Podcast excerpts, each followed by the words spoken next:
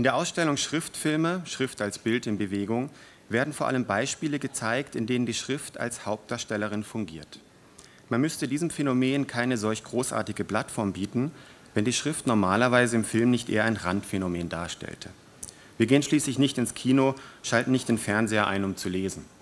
Gleichwohl wurde der Schrift in den ersten Jahrzehnten der Filmgeschichte noch eine herausragende Stellung zuteil.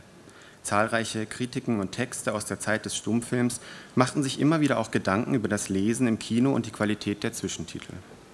Kurz vor Ende der Stummfilmära im Jahr 1926 schrieb der russische Literatur- und Filmtheoretiker Boris Eichenbaum, dass der Kunst der Zwischentitel eine große Zukunft vorherbestimmt sei, sofern sich diese in den Stil des Films einfügten und den Rezipienten auf die richtige Weise beeinflussten.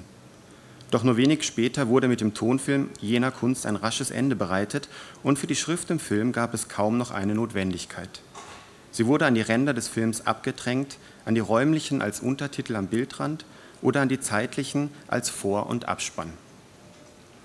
Anders als in jenen Medien, die normalerweise mit Schrift assoziiert werden, ist der Ort der Schrift im Film höchst flexibel. Nominierungen gelten meist nur für wenige Jahre. Aus filmgeschichtlicher Perspektive muss daher auch der Ort, an dem die Schrift auftaucht, thematisiert werden, wenn man Fragen nach den historischen Veränderungen des Gebrauchs und der Darstellung von Schrift im Film stellt, was ich in den folgenden Minuten gerne kurz tun würde. Meist erscheint diese Schrift an Orten, an denen sie eine konkrete Aufgabe zu bewältigen hat. Sie ist stark konventionalisiert und rahmt den Film durch ihre randständige Position. Dieser Ort der Schrift ist schnell bestimmt. Die Schrift hat hier oft den Status eines Hilfsmittels, sie unterstützt das Bild. Befand sich die Schrift zwischen den Bildern als Zwischentitel, wurde ihr der Platz im Film häufig streitig gemacht zugunsten eines Abgrenzungs- und Reinheitsdiskurses, der das neue Medium freihalten wollte von sogenannten wesensfremden Elementen. Die Titel waren im Stummfilm Teil ästhetischer Auseinandersetzungen und vielen Regisseuren war es ein Anliegen, im visuellen Part möglichst auf Vermischungen von bildlicher und sprachlicher Information zu verzichten. In dem Zusammenhang habe ich auch das Bild hier ausgewählt, was Sie im Hintergrund sehen, Tabu von Friedrich Murnau, ein Stummfilm von 1931. Zu der Zeit war eigentlich, hatte sich der Tonfilm schon längst durchgesetzt. Murnau war aber jemand, der ähm, an das Format des Stummfilms glaubte, der auch immer gedacht hat, dass das parallel laufen könnte, dass es sowohl Tonfilme als auch Stummfilme geben könnte. Er war aber auch jemand, der ganz viel mit Zwischentiteln experimentiert hat. Also es gibt Filme wie Sunrise zum Beispiel, wo ähm, Elemente aus dem Bild sich über die Zwischentitel la äh, lagern, zum Beispiel Nebel, der aus der Szenerie über die Zwischentitel wallt. Es gibt einen Film, ähm, wo er ganz auf Zwischentitel verzichtet hat, Der letzte Mann. Und in dem Beispiel Tabu von 1931, ähm, da sind fast alle Schriftinserts ins Bild gelagert. Also die Leute lesen Brief oder schreiben Zettel, wenn bestimmte schriftliche Informationen an die Zuschauer kommuniziert werden müssen. Oder sie stellen Schilder auf, wie zum Beispiel dieses hier, wo auch, was auch gleichzeitig der Filmtitel ist. Und was natürlich auch nochmal, deswegen habe ich es ausgewählt, ein nettes Beispiel ist, weil es natürlich bei Murnau auch ein Stück weit um das Tabu der Schrift im Film ging. Deswegen passt das hier ganz gut, finde ich. Zudem sind die Orte schriftlicher Figuration im Film keine beständigen. Untertitel lassen sich durch Synchronisation vermeiden. Die heute üblichen langen Rolltitel des Abspanns ersetzt nach und nach das einfache Endesignet, mit dem die meisten Filme noch in der ersten Hälfte des 20. Jahrhunderts aufhörten. Am deutlichsten zeigt sich das noch am Vorspann, ein Feld, zu dem die meisten Publikationen zur Schrift im Film erscheinen, da es wie kein anderes Film- und Grafikdesign miteinander verbindet. Trotz des Hypes um Vorspanndesigner wie Saul Bass, der diesen eigentlich stark industriell geprägten Zweig des Films seit den 50er Jahren revolutionierte, und Kyle Cooper, der mit seinem Vorspann zu Seven das Genre in den 90ern wieder neu belebte, ist die animierte Vorspannsequenz inzwischen fast verschwunden. Die meisten Filme zeigen am Anfang nur noch, wenn überhaupt, einen Titelschriftzug, ein sogenanntes Titelsignet. Vorspanne von Cooper und Bass finden Sie auch in der Ausstellung an den Infoterminals. Und ähm, dass der Vorspann jetzt innerhalb von zehn Jahren, nachdem er Ende der 90er so ein großes Markenzeichen geworden ist, nahezu verschwunden ist, finde ich schon ziemlich interessant und zeigt eben auch, wie stark das Feld der Schrift im Film in Bewegung ist. Sie können ja mal selbst überlegen, was der letzte Film im Kino gewesen ist, der noch einen ausführlichen Vorspann hatte, also mehr als nur drei Tafeln und der kein James Bond-Film ist. Ich glaube, da kommt man nicht viel mehr als auf vielleicht fünf pro Jahr, die man im Kino gesehen hat, mit einem ausführlichen Vorspann. Da der Ort der Schrift im Film also auch durch ihre Abwesenheit charakterisiert wird, die Schrift als eine Art Hilfsmittel angesehen wurde, deren Aufgabe durch Technik und Gewöhnung von Bild, Ton und externem Informationsangebot übernommen werden kann, etablierte sich eine Haltung, die der Schrift einen untergeordneten Stellenwert im Film zuwies. Die Schrift wurde und wird als Paratext bezeichnet, als Beiwerk. Sie gehört nicht richtig dazu. Dabei ist ab den 60er Jahren im Zuge auch einer neuen linguistischen und philosophischen Konzeption von Schrift, die das Visuelle der Buchstaben viel stärker betonte, auch in Filmtheorie und Praxis ein neuer Umgang mit der Schrift zu beobachten. So beschrieb der Filmtheoretiker Christian Metz den Film als ein Zusammenspiel verschiedener Elemente wie Bild, Ton, Sprache und Schrift.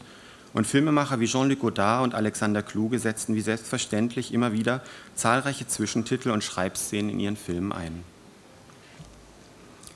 Dass die Schrift heute nicht nur in dieser Ausstellung in Bewegung geraten ist, sondern auch in zahlreichen Filmen über die Bilder poppt und dort teilweise fast ein Eigenleben führt, dass die Schriftbildlichkeit in der Wahl von mehreren tausend Typefaces inzwischen eine Selbstverständlichkeit ist, verdanken wir nicht zuletzt auch dem Computer, der sowohl Schrift als auch Bildmedium ist und beides für uns tagtäglich miteinander vereint.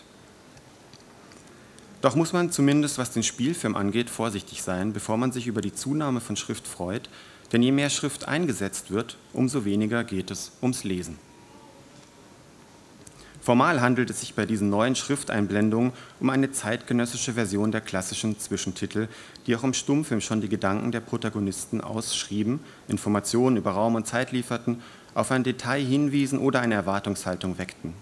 Neu ist, dass durch die Gestaltung der Schrift diese in die Raumtiefe des Bildes eingefügt wird und sie zusätzlich noch animiert ist. Das hat weniger mit einem Kampf von Bild und Schrift um die Wahrnehmung des Rezipienten zu tun, sondern ist Ausdruck einer neuen Bildlichkeit der Schrift im Film, die nun auch zu einem räumlichen Objekt werden kann. Dank der digitalen Postproduktion ist es bedeutend einfacher geworden, Schrift auf unterschiedliche Weise ins Bild zu integrieren. Gleichzeitig imitieren diese Schrifteinblendungen genau jene Schrift, der wir am Bildschirm tagtäglich in unterschiedlichen Zusammenhängen begegnen. Sie sind damit auch eine Möglichkeit, die Filme dem gewohnten Umfeld ein Stück weit visuell anzupassen. Doch ihre moderne Erscheinungsweise ist nicht der einzige Unterschied zu den klassischen Zwischentiteln. Durch die erweiterten Möglichkeiten in Bezug auf die Inszenierung der Schriftbildlichkeit visualisieren die Wörter eher ihren Inhalt, als dass sie ihn ausschrieben. Der textliche Inhalt muss in vielen Fällen gar nicht mehr Wort für Wort gelesen werden. Vielleicht kennen Sie das Beispiel Stranger Than Fiction. Ähm, der hat in der ersten halben Stunde sehr, sehr viele äh, Schrifteinblendungen, die immer um den Protagonisten Harold Crick herum aufpoppen und ihn quasi charakterisieren. Das ist sozusagen wie ähm, Zwischentitel im Stummfilm, die seinen Charakter beschreiben. Das ist ein sehr getriebener Mensch, man, umgangssprachlich würde man Nerd sagen, der irgendwie alles abmessen und zählen muss. Ähm, es geht aber in fast allen Einblendungen dieser Schriften nie darum, wirklich zu lesen, was dort steht. Also es geht viel stärker darum, Codes zu erkennen, Bilder und Symbole, obwohl eine ganze Reihe von Schrift dort auftaucht, aber ganz häufig geht es auch viel zu schnell, als dass man es lesen könnte. Dafür sind diese Titel aber animiert. Also häufig falten die sich zusammen in seinen Kopf wieder rein, wenn er versucht, sich ein bisschen anzupassen oder wenn er sich erschrickt, fallen sie runter, zerbrechen auf dem Boden.